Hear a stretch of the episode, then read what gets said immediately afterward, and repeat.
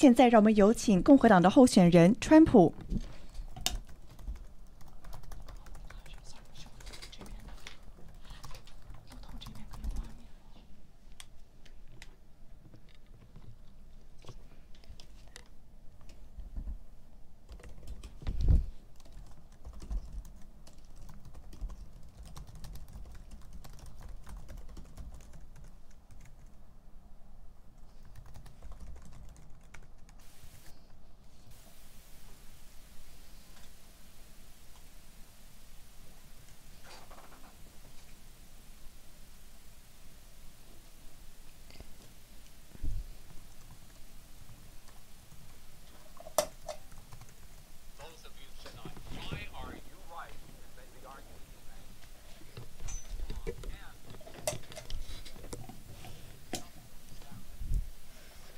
你觉得司法的巴雷特将会将我们的法庭带到什么样的环境之上呢？请你有两分钟来回答问题。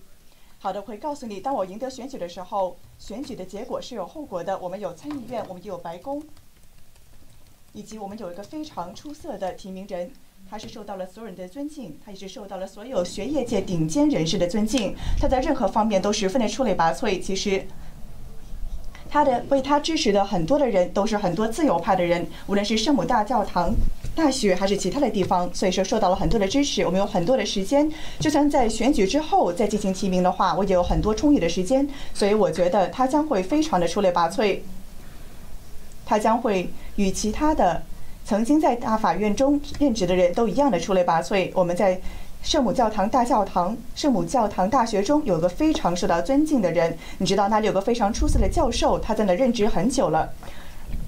我们将会赢得选举，所以说我们我们赢得了选举，所以我们现在有这个权利去提名他，而有很多人都非常支持他，而且那些民主党人他们可能都不想这么做，他们只会想快一点做，他们完全不会善罢甘休的。比如说 Mary Garland，但是问题是。他们没有这个选举的胜利，所以他们受到了阻止。那或者呢，反过来也是亦然，也会反过来这么发生。所以我们赢得了选举，所以现在我们有这个权利去任他提名。好的，谢谢我们的川普总统。那我们也要给副总统拜登同样的问题，你有两分钟回答。谢谢呃，主办这场辩论。The American people have a right. To have a say in who the Supreme Court nominee is. And that say occurs when they vote for a United States senators and when they vote for the President of the United States. They're not going to get that chance now because we're in the middle of an election already. The election has already started. Tens of thousands of people have already voted. And so the thing that should happen is we should wait we should wait and see what the outcome of this election is. Because that's the only way the American people get to express their view is by who they elect as president and who they elect as vice president. Now, what's at stake here is the president's made it clear he wants to get rid of the Affordable Care Act. He's been running on that, he ran on that, and he's been governing on that. He's in the Supreme Court right now trying to get rid of uh, the, the Affordable Care Act, which uh, will strip 20 million people from having insurance, health insurance now, if it, if they if it goes into court. And and uh, the justice, and I have nothing. I'm not opposed to the justice. And she seems like a very fine person. But she's written before she went in the bench, which is her right, that she thinks that the Affordable Care Act is not constitutional. The other thing is on the court, and if, if it's struck down, what happens? Women's rights are fundamentally changed. Once again, a woman could be held pay more money because she has a pre-existing condition of pregnancy. We're able to they're able to charge a woman more for the same exact procedure a man did gets. And that ended when we in fact passed the Affordable Care Act. And there's 100 million people who have pre-existing conditions and they'll be taken away as well those pre-existing conditions, insurance companies are going to love this. And so it's just not appropriate to do this before this election. If he wins the election and the Senate is Democrat or Republican, then he goes forward. If not, we should wait until February. All right. There aren't 100 million people with pre-existing conditions. 没有真正一亿的人有潜在的健康问题，所以说我觉得呢，人们已经有他们的话语权了。 那么金斯伯格大法官曾经非常强力的说过有 so,，那么是以前大概十年之前，他曾经说过，总统以及参议员他们之所以被选举是有一个任期的。当总统有四年的任期中，我们不是要，我不是要做三年总统，而是要做四年的总统，所以我们有着参议院，还有着总统这个职位。在这个期间，在这个任期之内，我们就是有这么一个空缺空出来了。我并不是被选出来做三年的总统的，我是要做四年的总统。我告诉你了，这整整亿的人是完全的错的，这个数字是错的。你有了最大的问题，就是你将会把整整一亿八千万的人让他们被剥夺他们私人的健康保险。川普说你是个社会主义者。我们下次开放式讨论。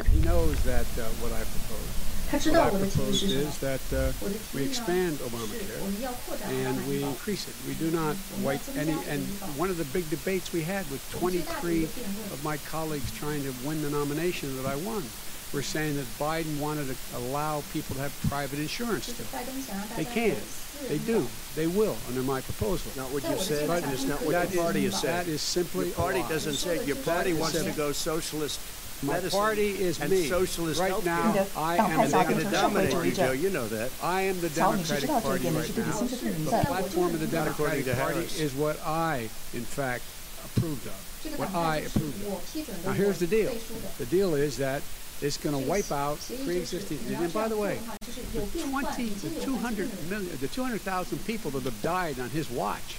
They're, how many of those have survived? Or there's 7 million people that contracted COVID. What does it mean for them going forward if you strike down the Affordable Care Act? Joe, you've had 308,000 military people dying because you couldn't provide a proper health care in the military. So don't tell me about this. And if you were here, you, it would be 200, it would be 2 million people. because you were very late the. You didn't know China, which was heavily infected. 他当时中国的感染情况特别严重，但是你竟然会想我对中国是特别尊敬。如果你拒绝的话，你的祝福。好的，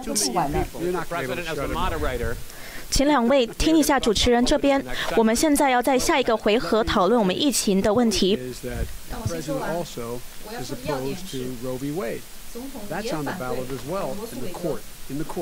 court. In the court. And so 在法 that's 庭上。 also at stake right 所以 now. 这个也 And 是 so the 可 election 能 is 会失 all 去 You 的 don't know it's on the ballot. Why is it in the ballot? 你都不 Because 知道是不是在这个选项问题上，为什么没有在这个选 it's 项的问 on the 题上 ballot 呢 in？the I don't court. think so. In the court. Well, There's nothing happening there. 我不觉得啊，但 And 是 you 什么事 don't 情没有 know 发 her 生？ view on 而且你也不知道 Roe v. Wade. I You don't don't know 这 her 位 view. 巴雷特 well, 法 all 官 right, 他的 let's, all right, let's talk. 做 I 他的 would, 观点呢？ 好的。我们还有很多的议题要讨论我们也还有一些时间。所以在鉴宝的议题上面然后呢我们之后会回来这个问题。好川普总统最高法院会不会在大选的一个礼拜之后还有这个十八个州的总检察长现在呢都想要结束奥巴马鉴宝计划。那我想要问一下我的问题。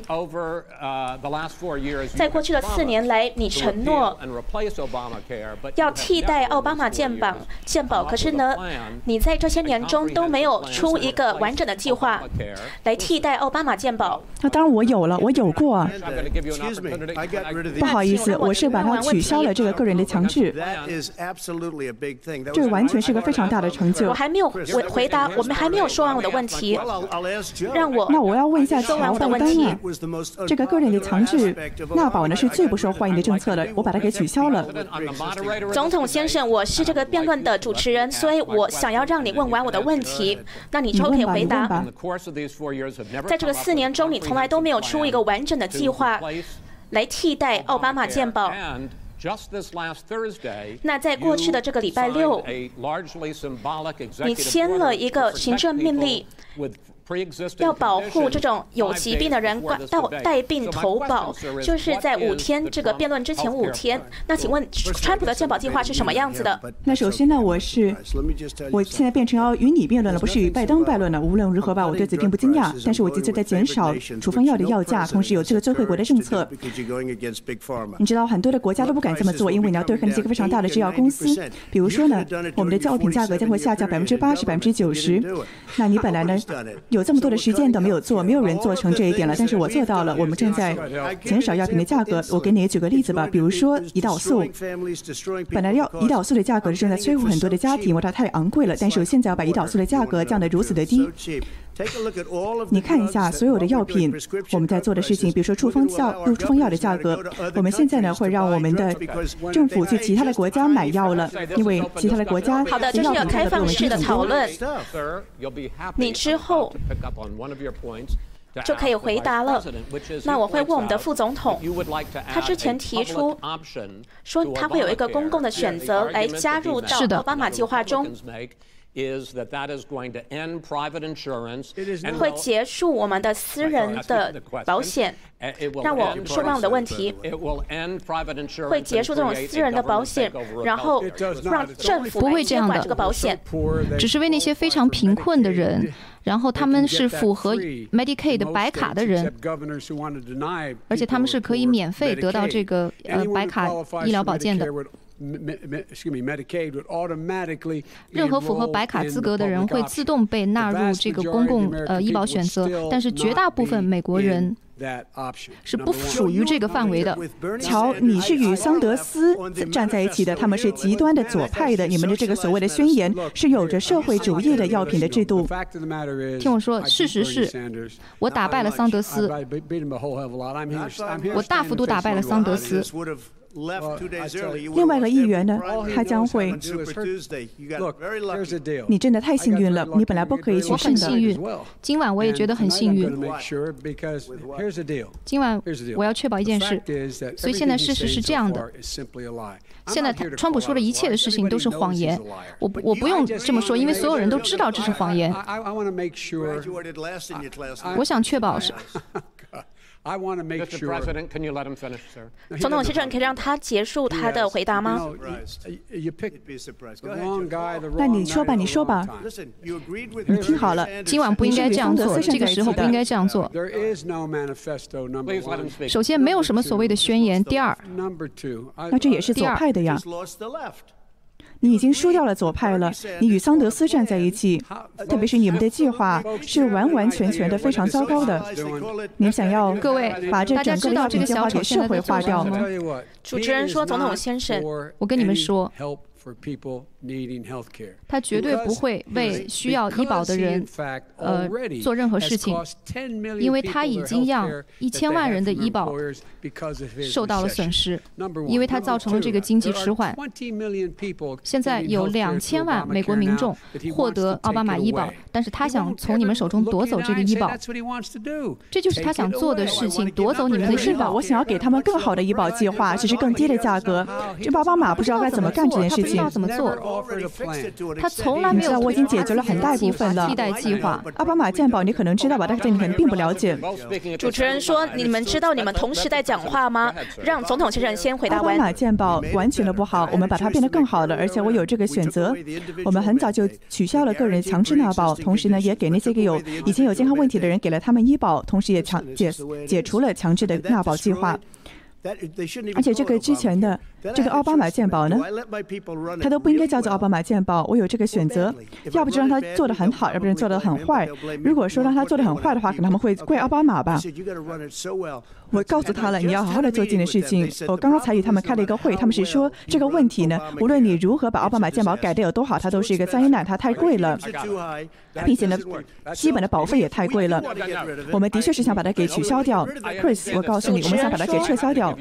这个是个开放式的讨论，可是我要让你们两个都有一样的时间可以回答，所以让副总统回答。他没有计划医保计划，他没有医保计划。这只是他的幻想，他的空想。他没有权利，他没有为任何人减低药品价格。他没有医保计划，自他上台以后就一直没有。就像他说的所有其他的话一样，他没有任何计划。那事实是，这个人根本不知道自己在说什么。主持人说：“好，我有最后一个问题，副总统先生，如果这些参议院的共和党员，像我们在讨论的最高法院的问题，如果参议院的共和党员确定了这个巴雷特法官的话。”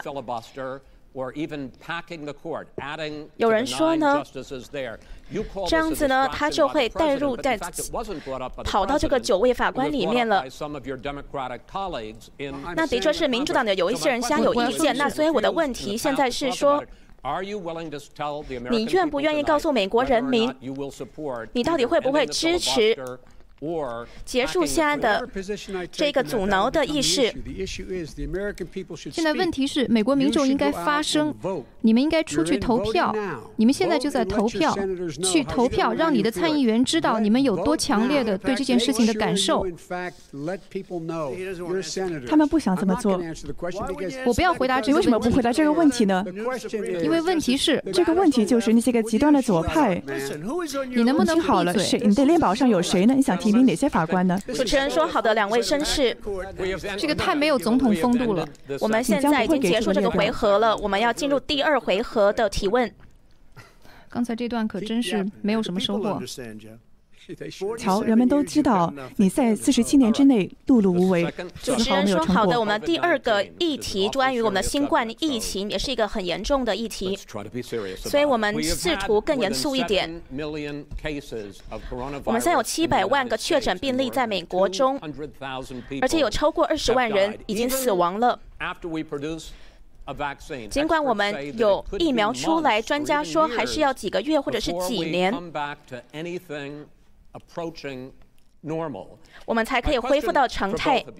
所以我对你们的两个的问题就是：你们刚刚说的，还有最近做的，还有你们在二零二一年开始要做的，为什么美国人民应该要信任你们，比你们的对手还要更信任你们，来结束这个公共健康的议题？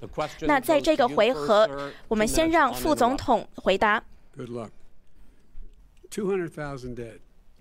二十万人死亡，七百多万感染确诊。事实上，我们现在百分之四、百分之五占全世界的人口，死亡率这么高，每天感染的人数达到四万人，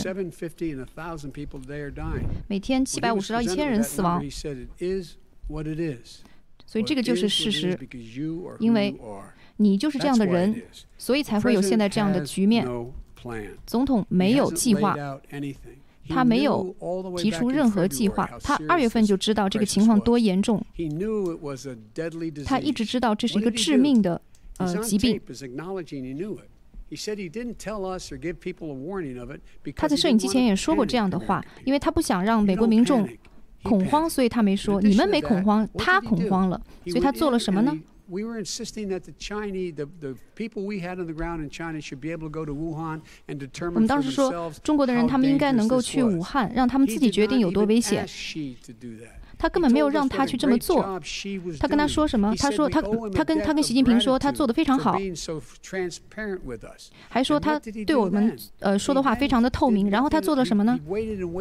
然后他一直等啊等啊等啊，他现在还是没有计划。而我当时就有计划推出来。我说了，我们应该做什么？我我在七月份再次推出我的计划，我们应该做什么？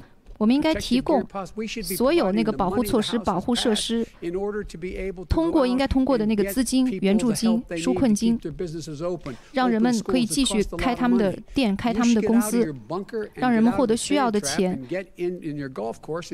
各位应该从躲避的地方出来，去打高尔夫球，去上班，去做你们应该做的事情。做应该拯救民众。如果说我们需要做的话。如果我听了你的，你们我们听了你的话，我们整个的国家都会完全的开放，有数百万的人都会死亡，不仅是二十万了，而且一个人死亡也太多了，这是中国的错，它本来不应该发生的。他们本来呢，在中国里面，是我们把它阻止了，这是中国的错。你也不知道中国到底死了多少人，你完全也不知道俄罗斯死了多少人，你也不知道在印度死了多少人，他们不给你们很准确的数字，你要知道这一点。但如果你看一下我们所做的成绩的话，我关闭了这个国家，而你之前是骂我说是仇。外的人是我是种族歧视者，因为你觉得我们不应该关闭我们的国家。等一下，等一下，主持人说已经过了两分钟的时间了。因为这太糟糕了。你说你可能会再等两个月才关闭国家呢？但是我很早就做出了这样子的决定。福奇博士还说，川普总统拯救了数以千计的人的生命。很多的你们这些民主党的州长还说，川普总统做了一个非常出色的工作。我们与州长一起合作。你看，那些州长都说我做的非常的好，大部分都这么说的。那其实有些人本来不会站到我这边的人都被我而背书了，支持我了。他们都说川普总统做的十分的出类拔萃。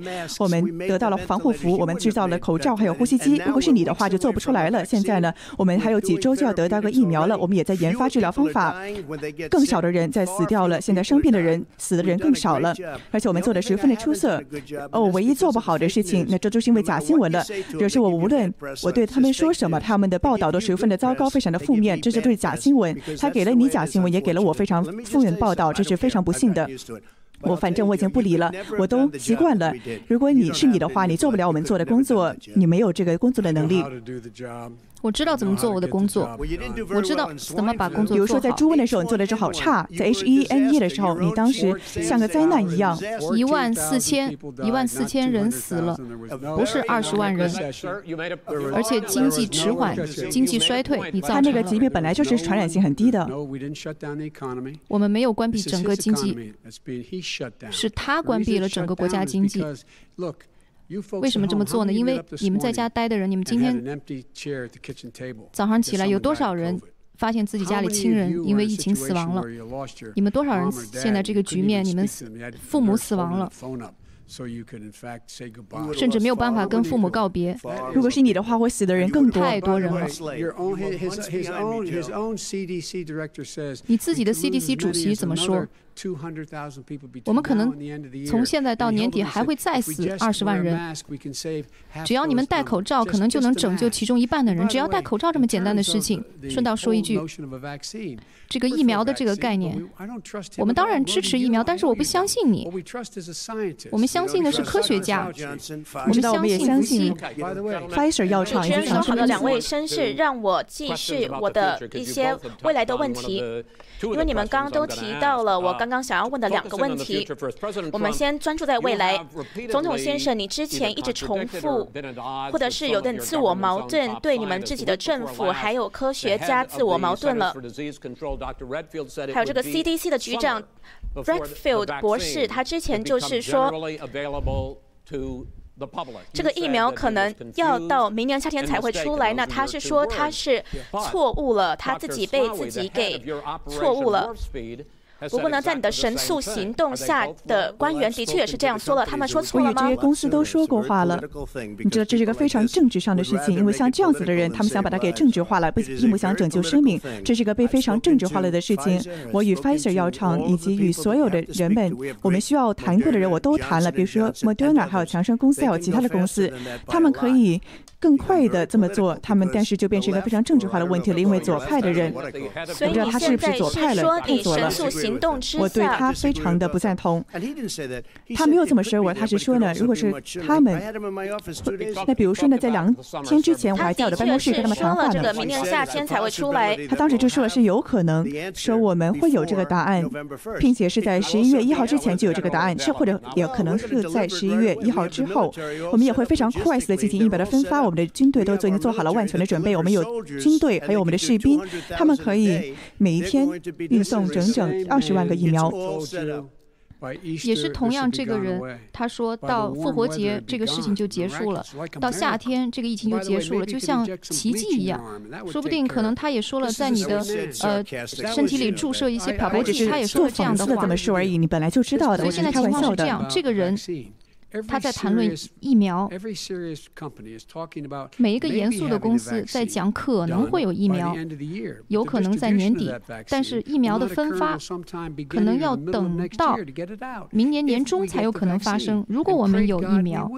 那么当然，上帝保佑，希望我们能有。主持人说：“副总统彭斯，我想要接续你刚刚说的，然后问你一个问题。你刚刚说，公共的确是可以信任科学家，可是不能够信任川普总统。你刚刚也说了，不过呢，你的这个副总统候选人后锦贺锦丽说，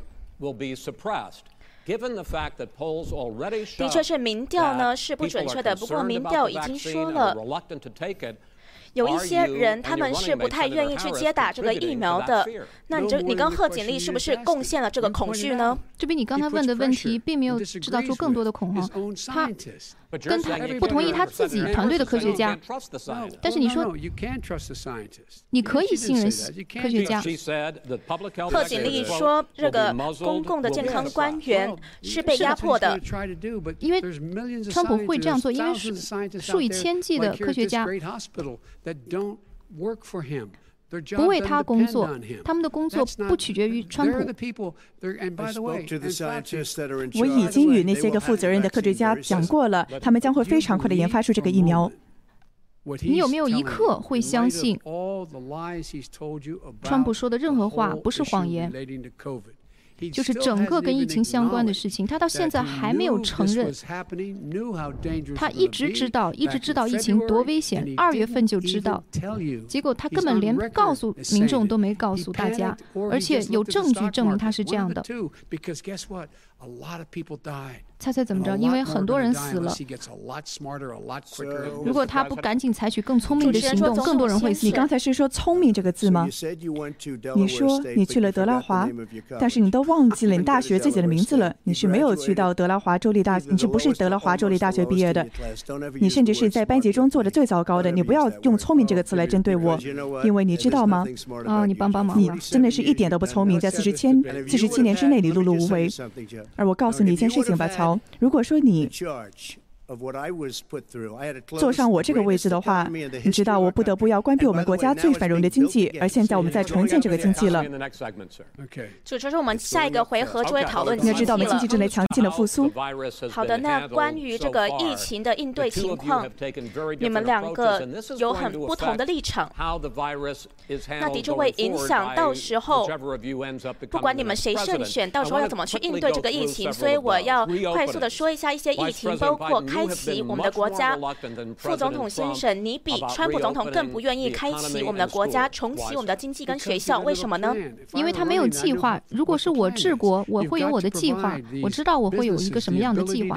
你得让企业有足够的钱，让他们重新恢复正常，让他们有保护他们自己的设施和设备。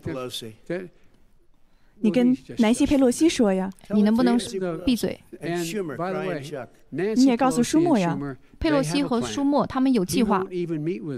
他连跟他们会面都不同意。他一天到晚去打高尔夫球，根本都不同意跟他们会面。你可能比我打高尔夫打的还多呢，乔。那他想要关闭整个的国家，而我想把它保持开放。而通过把它关闭，拜登，你先闭一下嘴。他想要把国家关闭。我们刚才经历了这一切，我们不得不这么做了，因为当时我们对疾病一无所知。但是现在我们发现了，老年人、有心脏疾病的人、还有糖尿病的人、不同健康问题的人，他们非常的脆弱。我们汲取了很多的经验，无论是那看到年轻人，他们并没有这么的脆弱，甚至更年轻的人也没有这么大的风险。但是拜登想要把国家关闭，如果这样子做的话，就会更多的人受到伤害。你看一下宾州，你看到一些个州，他们已经被关闭了，那些都是民主党的州长所执政的。其中的之一，他们关闭。的原因呢，就是因为他想要直到选举才把它给开放起来。主持人说：“好的，这是个政治上的决定。但是那些个州，那些个州，他们并不是做得很好，他们关了的州做的很差。”好的，我要问下一个问题了，总统先生，你是一直在质疑这个口罩对于疫情的保护作用？你之前还说过，这个餐厅的服务生他们摸摸的口罩又泼了，又摸了他们的碗盘。不是啊，你要知道，你知道我自己也有个口罩啊，我就放在身上。你知道，我觉得我有需要的时候就把它戴上口罩了。比如说今晚就是个例子，我们这里所有人都接受过检测了，我们也进行了社交远离，我们进行了一切的防护措施。所以说呢，如果是有需要的话，我就会拿出我的口罩。那我不像他一样戴口罩，你看到每次看到拜登，他都戴着口罩，他可能与其他人离着整整两百米的，他都要戴着口罩。那我只能说呢，主持人说，副总统拜登，请你回答。听着，让企业重新恢复正常。是给他们提供他们需要的资金。口罩的事情，口罩是非常重要的。CDC 主席也说，只要你们戴口罩，如果每个人都戴口罩，保持社交距离，从现在坚持到一月，可能我们能够拯救数以十呃几十万人的命。他们也反过来说呀。没有严肃的人是反对这个提议的。那福西还反过来说呢？好的，我们只有几分钟的时间了。口罩并不是好事。我现在想要问你们最后一个问题：你们不同的这个策略会影响你们的竞选。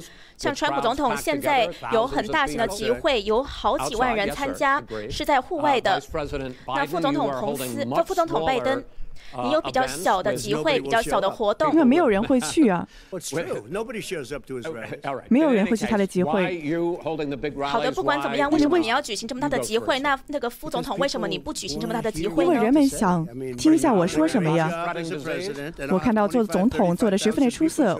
我们有整整两万、两万五千个、三万的人来到我的集会，来到我的机场的集会。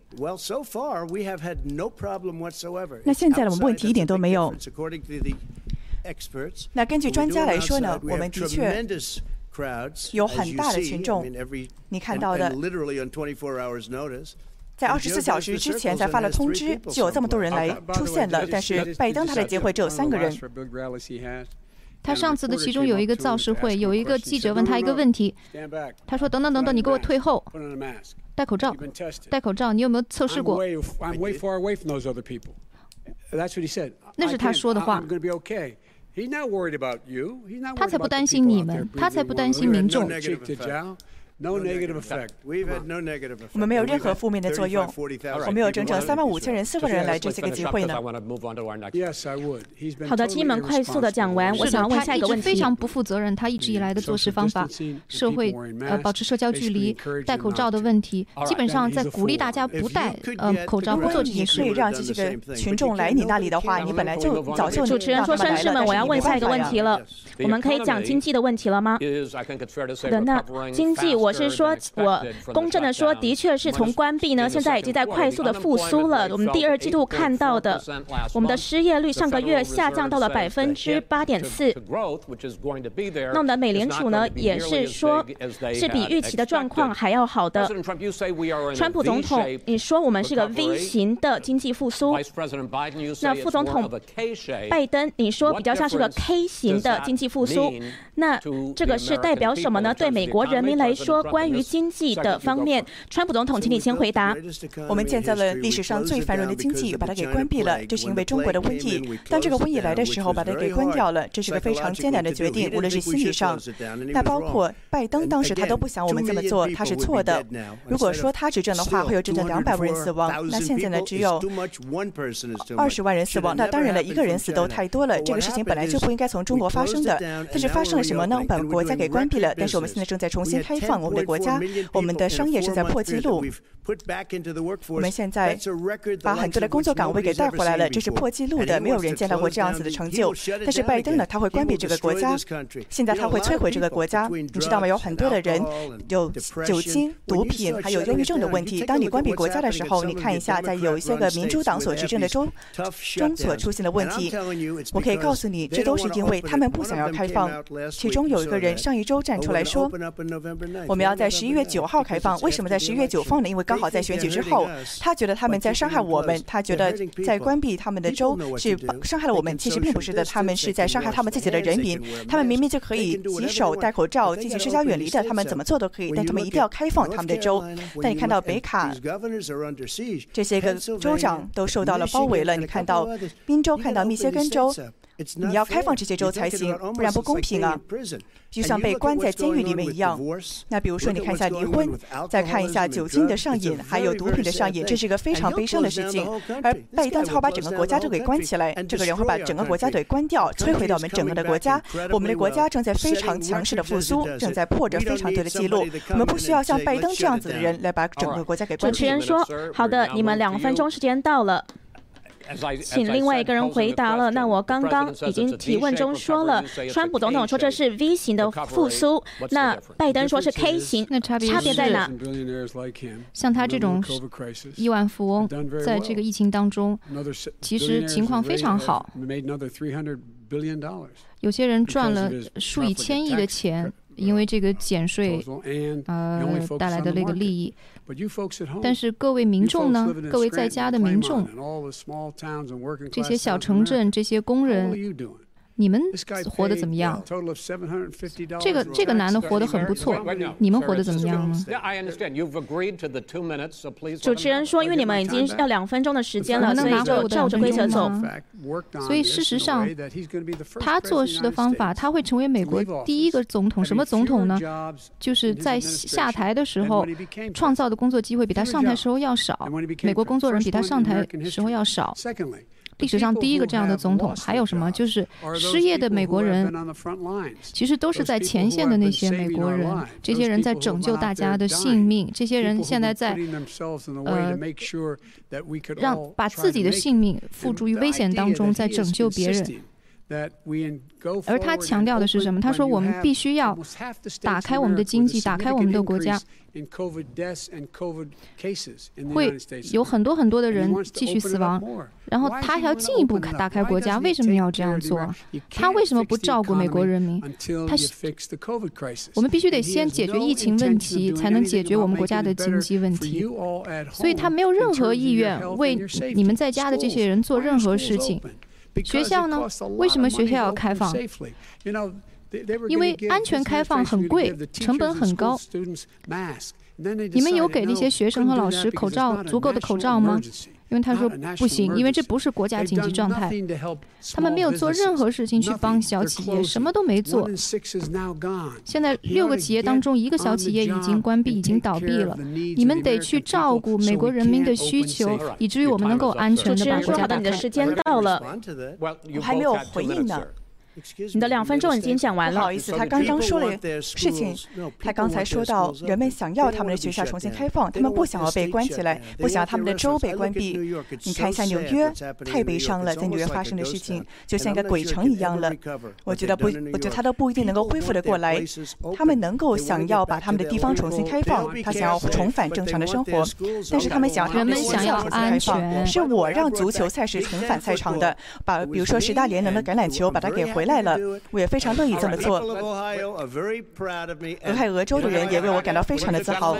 主持人说：“两位绅士好的，我们之后会再继续讲你们的经济问题。不过，我想要先问总统先生，你知道有一个新的报告出来了，在二零一六一二零一六年的时候，二零一七年的时候，你第一任当总统的时候，你一年呢只付税只付了七百五十美元。”我知道你还有付很多的其他的税，可是我想要问你这个问题，就是说你是不是真的只付了七百五十美元的联邦税呢？我付了数百万的美元，在这个税收之上，我付了数百万的联邦收入税。我告诉你，在这个报道中有个故事，说呢，我给了整整三千五百万、三千八百万美元，一年中我付了三千八百万美元的税。一旦这个审计完成，你就可以看到了呀。你可以去这个选举委员会那里看，有整整一百八十页的报告，是说到我拥有的一切，我拥有的每一个银行账户，其实都是我们有非常良好的资产。我们有个，我建造了个非常。主持人说我问的是一个细节的问题。我理解你所说的，可是我问的问题。你会不会告诉我们，你到底付了这个联邦收入税税，在二零一六跟二零一七年付多少？数百万的美元，是的，数百万美元，数百万美元。真的付了数百万美元吗？你会能够看到的。先让我说几句话。是这些税的法律啊。那当我来到这里之前，我是一个私人的建造商，我是一个私人的商人，就像其他的商人一样。我们都会经过法律，这也是一个流程。但是拜登所通过的税收的法案呢，给了我们这么多的这么多的政策。比如说呢，我们非要我们要建造建筑物的话，我们可以得到税收的抵免。那这都是给到我的，这都是奥巴马政府所给我的好处啊。但这个人后来被炒掉了。主持人说：“好的，那副总统是的，我想要回应一下，回答这个。”税务法让把它放到他现在这个减付税少的这个立场。比那个一个教师付的还少，因为他说他聪明，因为他可以利用我们的这个税务法，他确实是利用我们美我们国家的税务法，所以我们要取消这个呃川普的减税政策。我们要确保我们投资给谁呢？投资给真正需要帮助的民众。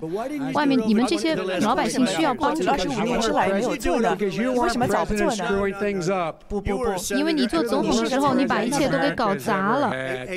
你是美国历史上最糟糕的总统。我在七四十七个月里面做的，比你要在四十七里面、四十七年里面做的都要多。我们做了你想都没有敢想的事情，比如说我们重建的这个之前非常破败的军队。主持人说好的，两位绅士。那总统先生，我们刚讨论到了经济，我想要问一下你之后的计划，因为副总统。他的经济计划，你如果是被选上了总统的话，你可能会想要很多的大政府、大税收或大花费。那我想要先讲一下税收的问题。你之前提出了四兆美元的大概十年的加税，大概对这个一年收入是四十万的家庭这样子去加税。那总统先生之前已经说了，这样子的加税会打击我们才刚恢复的经济。那我们来看一下。现在这个华尔街的分析，他们指出，我的这个经济计划会创造七百万个新工作，在四年里，这第一。第二，会创造呃一兆的经济增长，一兆美金的经济增长，因为我们会购买国货、美国货，联邦政府会花每年会花。呃，六千亿美元买各种各样的，比如说大楼啊、船只啊等等。我们会确保里面的每一分钱都花在美国制造的产品和服务上。主持人说：“我说的是税收，不是花费啊。”另外，我会取消很多这个减税计划，比方说二十八的这个企业税，应该二十一，不应该是二十一。S.P. 五百的很多公司，他们赚的盆满钵满，但是却很多税一分钱不付。你不这么干呢？因为是是你通过的这个税，这是你的税务法。我做到了这一点，你知道吗？我获得了我们经济上的一个腾飞。主持让我说，好的，那总统先生让我接续着问。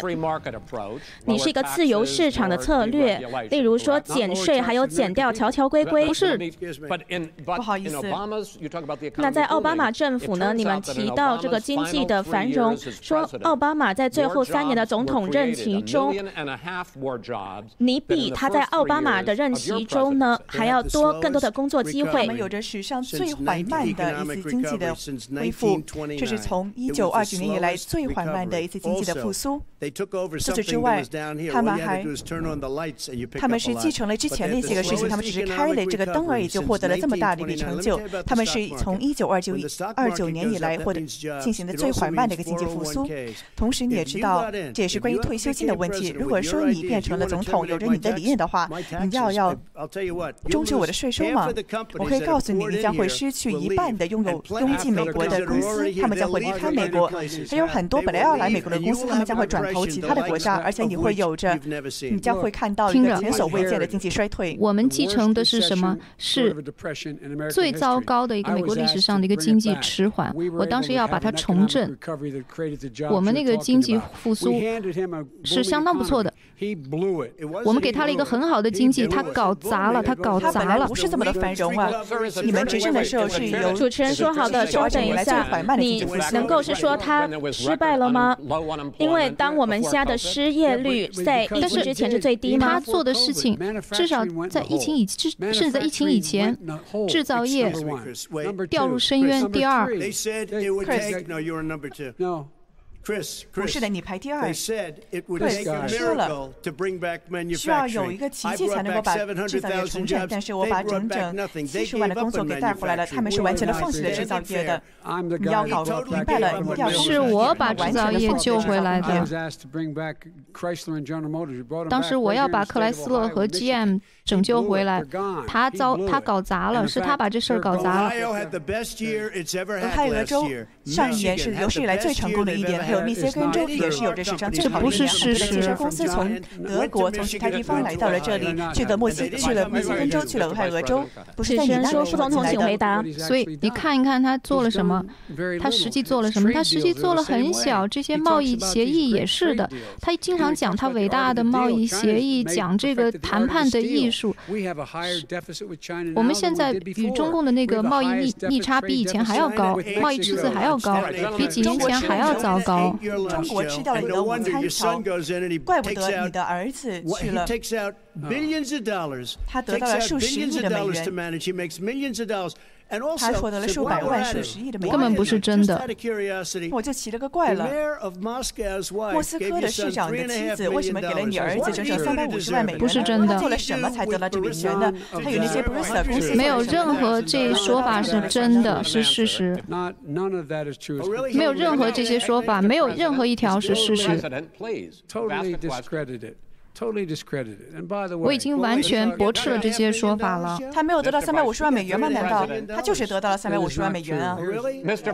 主持人说：“总统先生，这是一个开放式的讨论，你可不可以让另外一方回答？你应该让副总统回答。我已经完全驳斥了这个这些说法。他每个月得到十八万的美元的，他没有任何的资历，竟然得到这么高的我的儿子没有做错任何事。总统先生，请你让他回答。他不想让我回答，因为他知道我说的是事实。所有这些指控完全被每一个人已经被驳斥的，白世界呃，比如说世界银行驳斥了，每个人都已经否认了。总统先生，请不要再讲话了。作证的人，那些人都已经让副总统回答。副总统，我现在听您讲。他得到整整三百五十万美元，从莫斯科来拿到这笔钱。他当时宣誓作证，他说：“我做了我该做的事，我做得很好。”我可以给你一个名单，所有这些宣誓作证的人，你已经把他们所有的人都给解雇了，因为他们工作做得很好。主持人说：“等一下，你副总统可以讲最后的结论。”跟这个小丑。半句话都说不完。副总统说：“等一下，停止。”总统，为什么他能够得到三百五十万？根本不是真真实的。我们想谈道德，谈家庭，但是我不想说这个。阿明，我我们可以整晚都讲他的家庭。我的家庭因为政府的政策失去了很大一笔钱，每一个人都失去了好大一笔钱，因为他们执政了。今晚不是关于我的家庭或者他的家庭，今晚要谈论的是各位美国人民的家庭，因为他不想谈美国人民需要什么。重点是美国人民。说好的，这个回合结束了，我们要继续。好的。停止了，不要了。这个我的回答是不要再继续了。好的，请停止。彻彻底底不是真的。绅士们，两位，我真的很不想要提高我的音量。可是呢，我必须要管控一下这个场面。我们有六个回合，我们已经停止了刚刚的回合，我们要接续到下一个回合。那到下一个回合呢，你们会有两分钟都不被打扰的回答时间。那在这个时间中呢，你们可以随意的去回答。那我现在呢会问关于种族的问题。不过我觉得呢，我们的国家会更好，如果我们让两个人呢都可以不受干扰的去讲话。不过呢，总统先生，你好像干扰他更多。好的，让我们继续吧。关于这个种族的问题，副总统拜登，你说，川普总统的这个应对，关于暴力，还有这个三年前在 Charlottesville 的这个地方。他说他这个应对才让你呢决定要去选总统。那川普总统，你常常在说，你相信你做的，例如对非裔美国人最做的，是做的是从亚伯汉林肯总统以来最多的。那为什么美国人应该要信任你来解决这个种族的问题？在接下来的四年解决这个问题呢？那拜登，请你先回答。是关于公平平等。关于呃善良，关于宪法，我们从来不会逃避为每个人提供平等，被所有为所有美国人提供平等。当然，我们从来没有完全实现过，但是我们从来不逃避。那么，我之所以要竞选，确实是因为这个原因。大家看看有多少人拿着火炬。青筋直冒，而且说这些仇恨的话语，还有 K K K 这样的人。问问总统说什么？他说这些是非常好的人，两边都有非常好的人，没有任何总统说过这样的话。那第二点呢？我想说的第二点，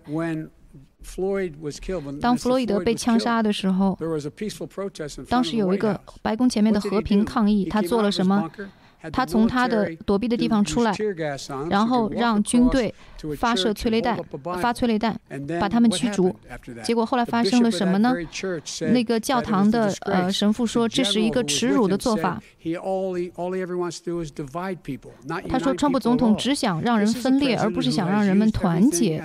这个总统用任用尽各种各样的方法来煽动种族的分歧，种种族的分裂。他说什么？他说，呃，因为他的治理不好，所以一千个黑人当中一个人被疫情呃丧生于疫情。五个人当中一个非裔美国人死亡。这个人，你真的觉得他在乎非裔美国人吗？他什么都没做。所以我们要仔细听他在说什么。你们不能，我们不能听他在说什么，我们得看他在做什么。他为非裔社区带来的是灾害。主持人说：“好的，那川普总统，你有两分钟可以回答，说为什么美国人应该要信任你，比你的对手更多。” Where you call them super predators, African Americans, super predators, and they've never forgotten it. They've never forgotten it, Jeff. No, no, sir, it's his two minutes. So you did that, and they call you super predators. And I'm letting people out of jail now that you have treated the African American population community, you have treated the black community about as bad as anybody in this country. You did the 1990, and that's why, if you look at the polls, I'm doing better than any Republican has done in a long time because they saw what you did. You call them super predators, and you've called them worse than that because you look back at your testimony over the years, you've called them a lot worse than that as far as the church is concerned and as far as the generals are concerned. We just got the support of 200 mil, 250 military leaders and generals, total support. Law enforcement, almost every law enforcement group in the United States. I have Florida, I have Texas, I have Ohio, I have every, excuse me, Portland. The sheriff just came out today and he said, I support President Trump. I don't think you have any law enforcement. You can't even say the word law enforcement because if you say those words, you're going to lose all of your radical left supporters. And why aren't you saying those words, Joe? Why don't you say the words law enforcement? Because you know what? If they called us in Portland, we would put out that fire in a half an hour, but they won't do it because they're run by radical left Democrats. If you look at Chicago, if you look at any place you want to look, Seattle, they heard we were coming in the following day and they put up their hands and we got back Seattle. Minneapolis, we got it back, Joe, because we believe in law and order, but you don't. The top 10 cities and just about the top 40 cities are run by Democrats and in many cases radical left. And they've got you wrapped around their finger, Joe, to a point where you don't want to say anything about law and order. And I'll tell you what, the people of this country want and demand law and order, and you're afraid to even say it. All right. 主持人说：“好的，那我现在呢要回到种族的问题上面。副总统拜登在之后这个 Breonna Taylor 的这个。” 个案件，然后呢，这个法官决定呢不会对任何的警察来起诉谋杀。那你是说希望呢公正可以在美国取得章伸张？那你觉觉不觉得我们的黑人是面临我觉得公正呢？有一个体制的不公正问题，在教育、在就业、在执法。的领域，但是大部分的警察是好人，是善良的人，他们每天要呃让自己的性命不于危险当中，但是还是有一些不好的人在搅乱一锅粥，我们必须要让他们问责，使他们负责。如果我当选，我做的事情是什么呢？就是要把所有。这些相关的人都聚集在白宫，这个公民组、公民组织，然后警察局长把大家都召集到一起，我们要来解决这个问题，有更多的透明度、更大的透明度。这些警察当然不高兴看到弗洛伊德的这样发生这样的事情，不高兴看到泰泰勒遭遇的事情。大部分人不喜欢看到这样的事情，但是我们得有一个体制，要让追究人们的责任。顺道说一说一句，呃，暴力永远是。不行的，和平的抗议可以，暴力是永远行不通的。主持人说，川普总统，川普总统，我想要继续的问问题。那我们之后呢，会再讲到执法的问题。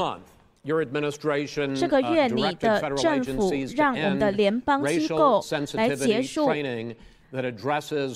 有一些关于这一些极端的种族的主义的意识形态，那你为什么要结束这一些种族敏感的训练呢？I ended it because it's racist. I ended it because a lot of people were complaining that they were asked to do things that were absolutely insane, that it was a radical revolution that was taking place in our military, uh, in our schools, all over the place. and you know it, and so does everybody else, and he would know. Oh, it's totally racial sensitivity training. 这个极端跟种族的敏感有什么关系呢？No status in life. It was sort of a reversal.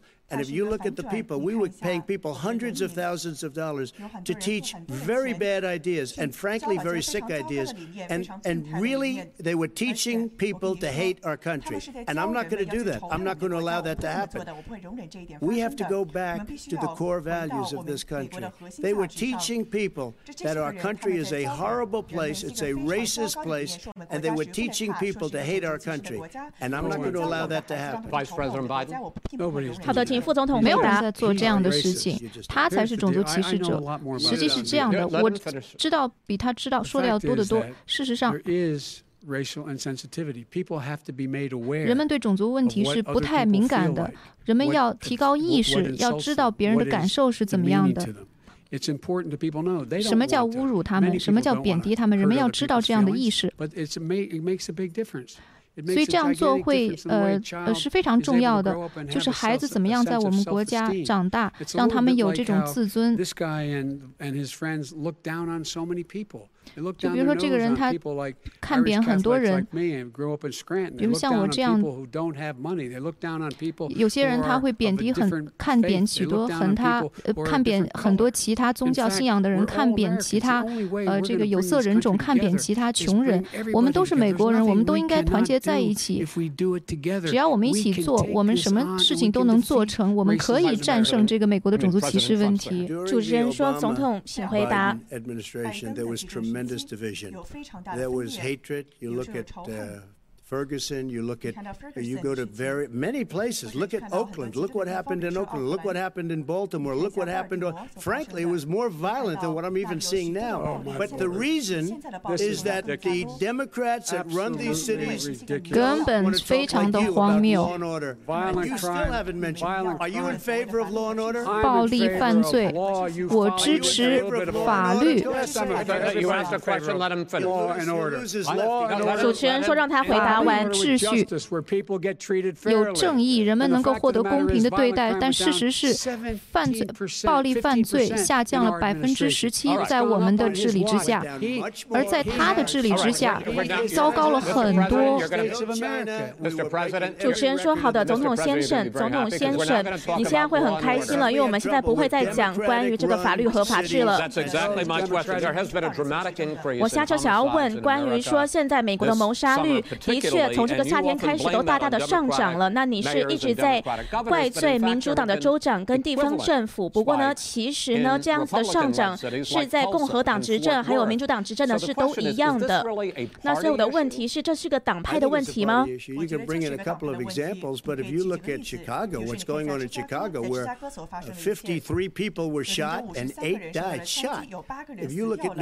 ？where it's going up like nobody's ever seen anything. The numbers are going up 100, 150, 200 percent uh, crime. It's, it is crazy what's going on, and he doesn't want to say law and order because he can't, because he'll lose his radical left supporters. And once he does that, it's over with. But if he ever got to run this country and they ran it the way he would want to run it, we would have our suburbs would be gone. By the way, our suburbs would be gone, and you would see problems like you've never seen. a suburb unless he took a wrong turn. Oh, I know suburbs. 他才不了解郊区的情况。 I was raised in the suburbs. 我是在郊区长大的，这可不是一九五零年代了。这些种族其实已经行不通了。今天，许多人开车送他们的孩子去踢足球，不管是什么种族，不管是什么族裔的。真正威胁郊区的是，他们在疫情当中，很多人在丧生，因为他应对失措，应对的不好，因为他拒绝呃做任何应对疫情的有效。主持人说：“我是想要继续再讲法律和法治的问题。”之前拜登还有这个桑德斯的这个小组之下，你有说过要重新的去改革我们的警察系统。那你说的重新改革是什么意思呢？那你支不支持？让我回完成我的问题。这个重建警察系统是什么意思？那你支不支持黑人的命也是命这样子的呼吁？说要这个社区去警察去社区管制，支持的是警察。他有机会能够应对他们面对的问题。我反对呃减少警察的预算和资金。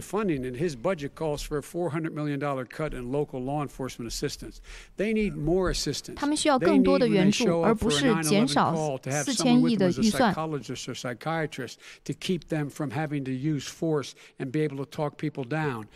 他们需要援助，呃，不采用额外的暴力。我们要去了解各个社区的民众，所以这样才能帮助社区犯罪率下降。社区犯罪率没有上升，犯罪率在下降。这不是真的。川普说的不是真的。不是，不对。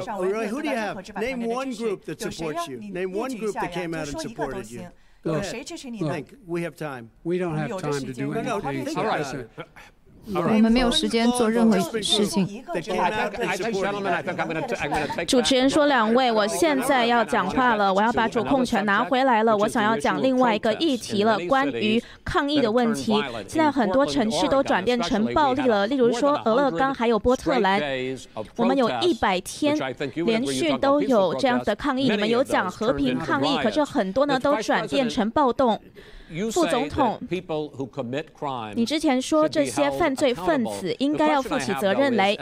那我的问题是，作为一个民主党的候选人，那你的确呢也说你是代表民主党的，你有没有曾经让民主党的这个波特兰还有俄勒冈的市长，你跟他们说你们应该要停止暴动，然后让国民警卫队进入，然后做一切尽解所能来停止这个暴动呢？我现在没有公职啊，我是前副总统，我已经清楚地阐述过在我的公开声明中，就是我们要制止这个暴力，应该提出起诉。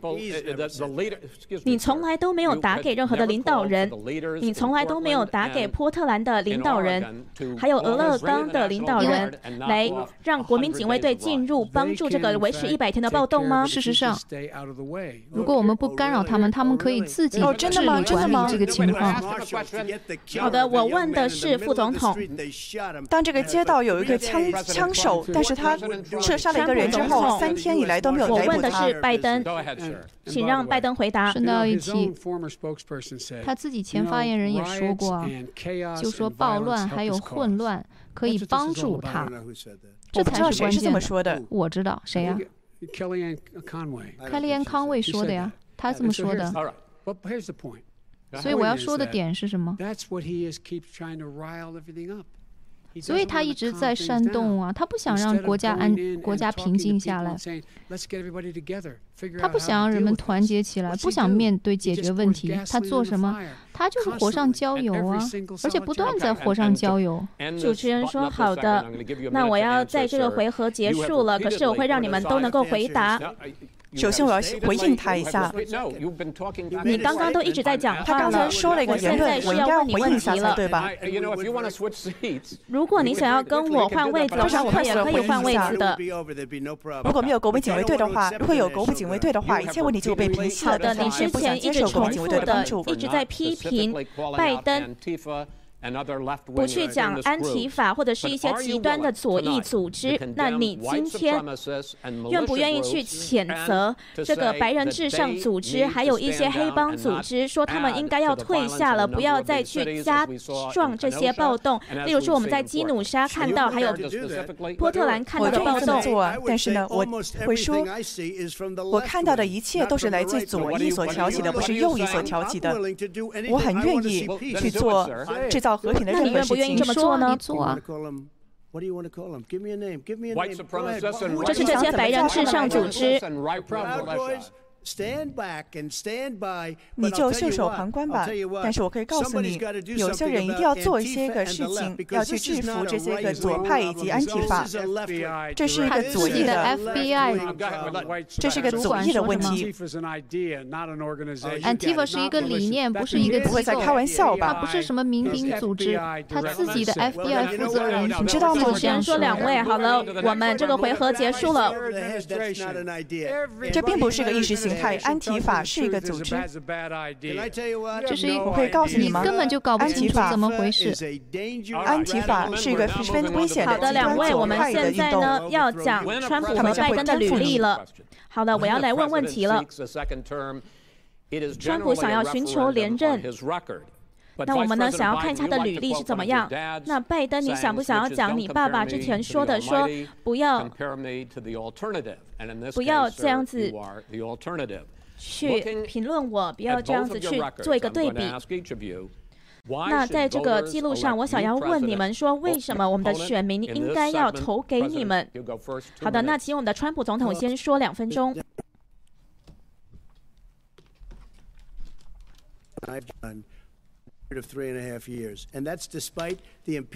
这都是因为有了所有的弹劾案。就算如此，我也做到了这一点。你看到了希拉里，她现在有很大的一个同流合污的事情。但是我虽然经历了这么多，我们仍然我们要对抗很多的势力，无论是在人前还是人后。但是前所未有的，有我这样子的政府做了这么多的实事。在病毒袭来之前，我们建设了史上最繁荣的经济，达到了史上最低的失业率，一切都非常的勃勃发展。而且呢，也会更多的团结。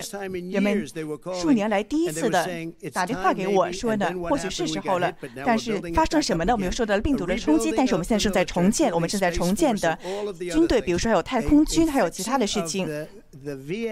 我们还解决了老兵部的问题你知道在拜登时代是非常混乱的。在他们那里有很多的人三万八千个老兵死掉了因为他们当时对老兵做的十分的糟糕。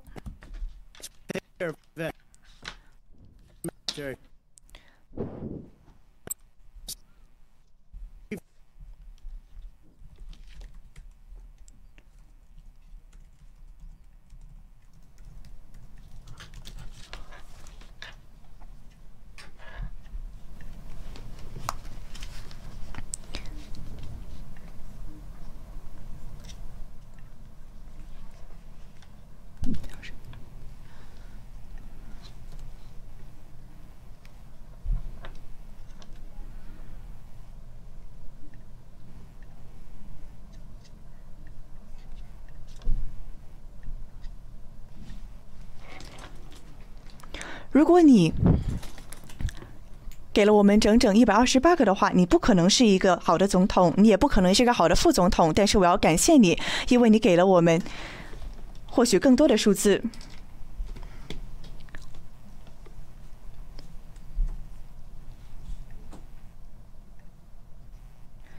好的，那请副总统来回答，总共两分钟的时间。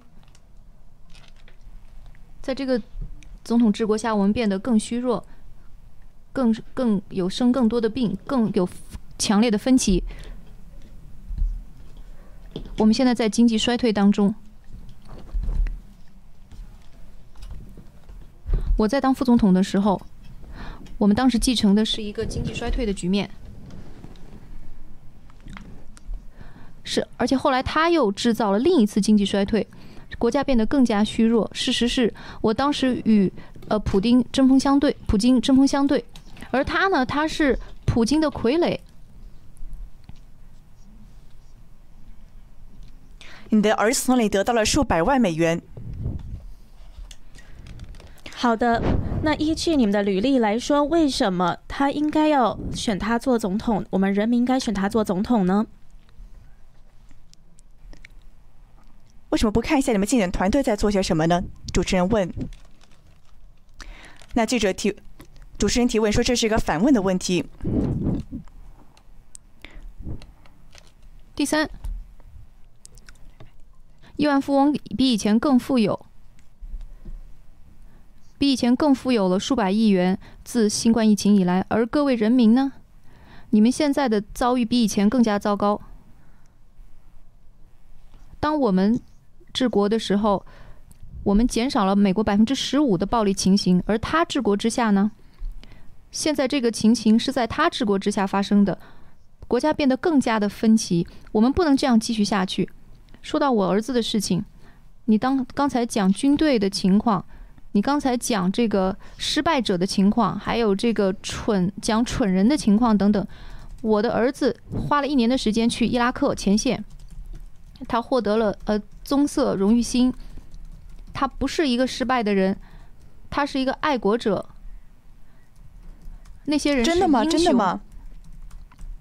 像亨特一样吗？我说的是 Joe Biden，我的这个儿子。我只知道拜登，我只知道拜亨特拜登从军队中被赶出去了，因为他十分的不诚实，而且他也。直到你做副总统之前，他都是失业的状态，他是找不着工作，而且他从乌克兰那里、从中国那里、从莫斯科那里得到了一大笔巨款，他得到了一大笔肥厚的巨款。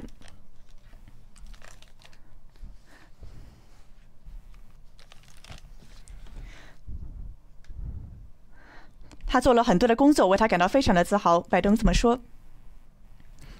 那川普说呢？他得到了一大笔巨款呢。我们已经完全驳斥了这些谎言。主持人说：“好的，我们想要听到更丰富的回答。那作为一个主持人，他得了真的得到了整整三百五十万美元呢拜登的儿子，他为什么得到这笔钱呢？他做了这个完全是出于政治考量。我想要讲一下这个气候变迁的议题。”那关于这个西部的森林野火，他们已经烧了好几百万亩了，他们也已经让数十万人远离家园。那关于这个气候变迁的问题，总统先生，你是说这个科学家并不知道他们在说什么？在过去的四年，你把美国拉出了巴黎气候协议。那你是取消了很多奥巴马时期的气候变迁的政策，你为什么不相信这个气候变迁？那在接下来的四年，你会怎么样子去解决这件事情呢？我想要非常干净的水以及空气，我想要非常美丽的清澈的水和空气。我们要想要最低的碳排放量。如果你现在看一下我们的数字的话，我们做的十分的出色。The fires are concerned, you need forest management in addition to every. 如果你看一下巴黎气候协议的话，它是对我们来说一个灾难。而且有人呢，其实对所发生的事情感到非常的高兴，因为不仅我们的商业十分的成功，还有我们需要商我们森林上的管理。我们看到森林的地基全都是死掉的树，它们好几年了放在那里，还有很多的枯叶。如果你放一把火的话，都会烧掉了。污染还有这样子的温室气体的排放，的确是会造成我们现在的气气全球暖化吗？那我觉得一方面是对的，但是我也觉得呢，我们要管理的更好，把森林管得更好。每一年我都得到电话，说加州正在焚烧，加州正在焚烧。如果它如果早就被早就被清理干净的话，如果你有个非常好的森林的管理的话，你就不会有这样子的电话了。你知道，在欧洲，他们叫做森林城市。他们也保持了他们的森林城市，他们也把他们城市管得非常好。我有一个国家的头脑在谈论，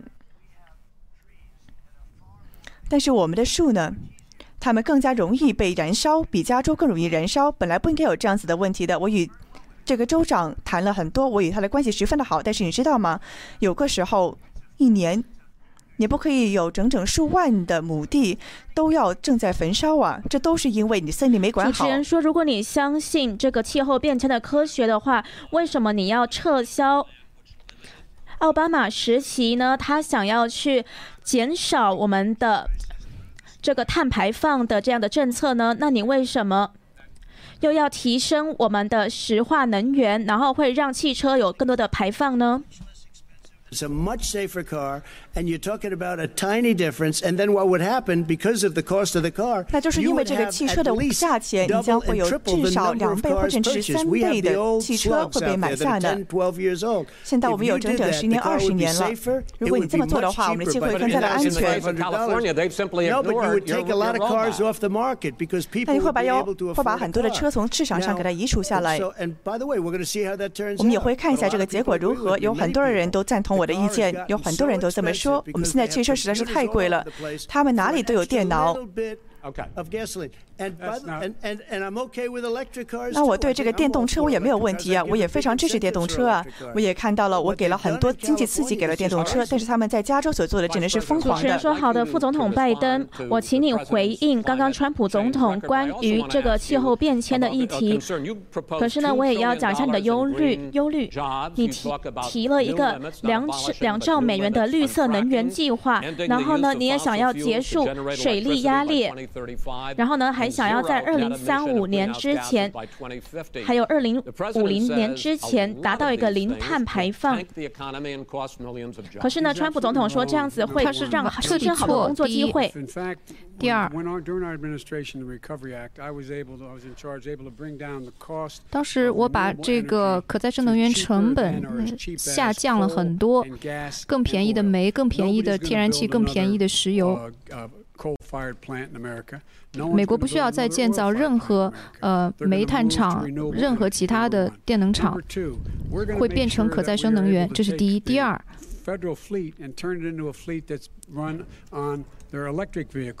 我们现在要创建那个电池汽车，联邦电池汽车，所有这个高速公路都会符合这个电池汽车啊这个框架。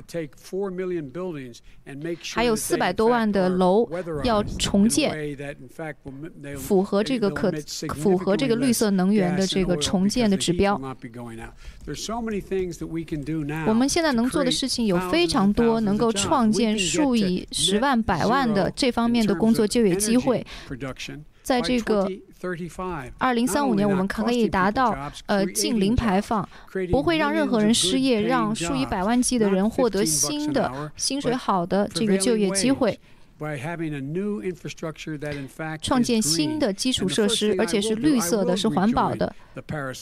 而且我第一个要做的事情，我会回到呃巴黎协定，因为现在退出以后，看看发生了什么，整个支离破碎了。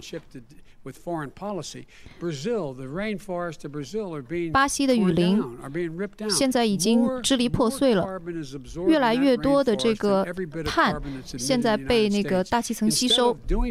那美国的情况是尤其的糟糕。我会确保世界国家聚集到一起。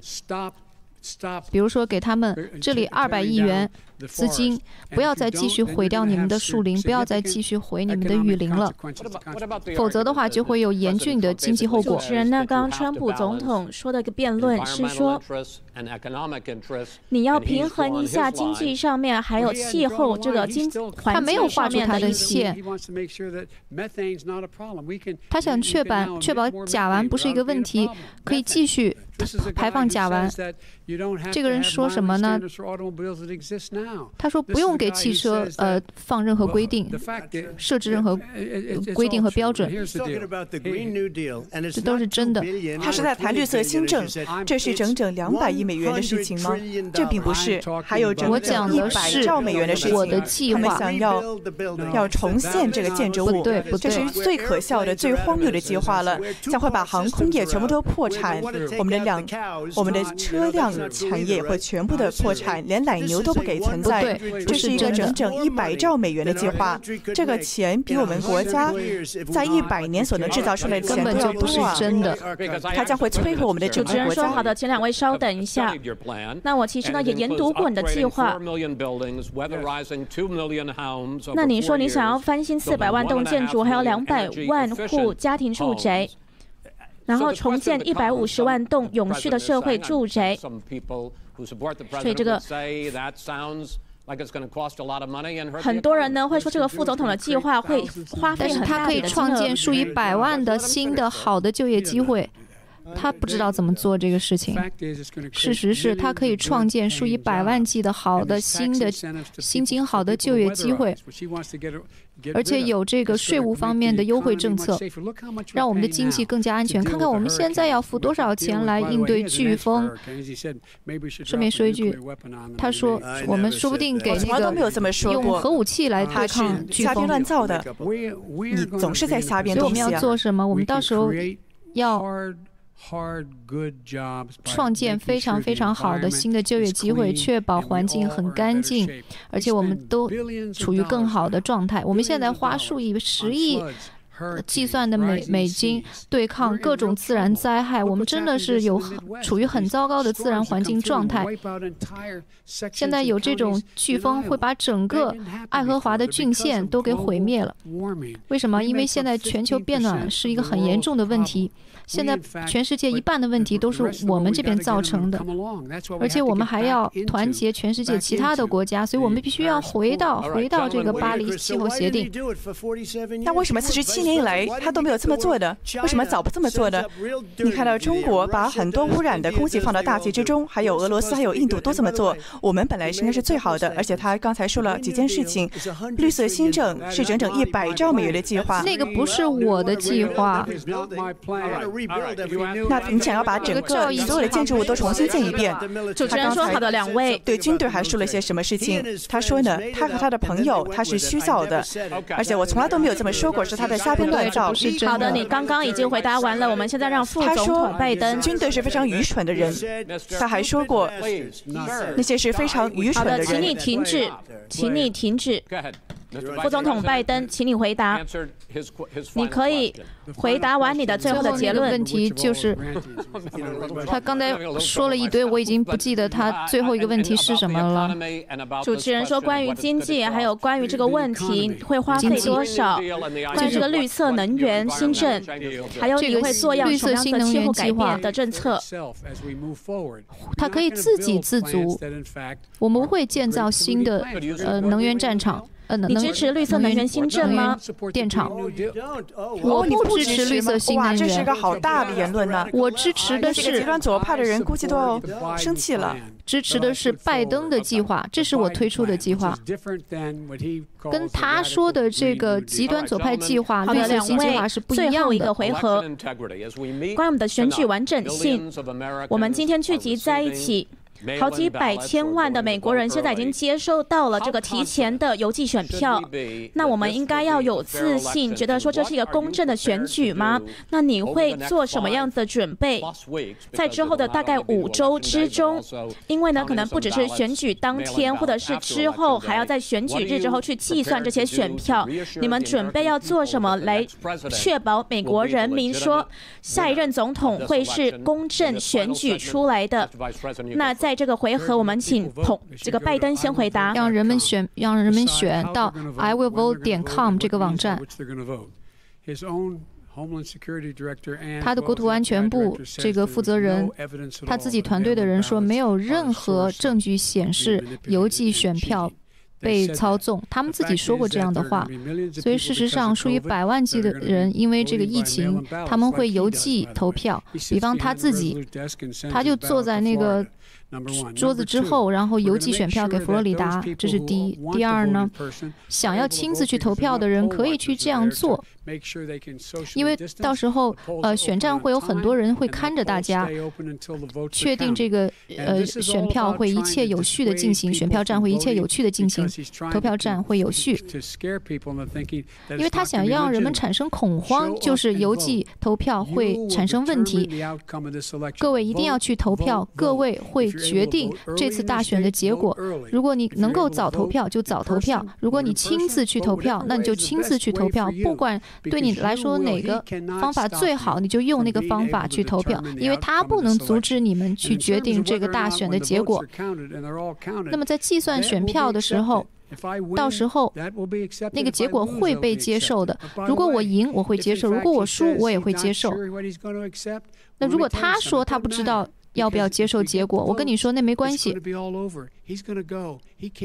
因为如果他输了，那他就必须得走。我们不会让他留在任职职位上的。所以，确保大家一定要出去投票。你们一定要理解，你们有权利来决定在未来四年这个国家是什么景象，是会改变，还会再有四年听这个呃去欺骗大家。当我听到乔。谈到一个政府的过渡的时候，我。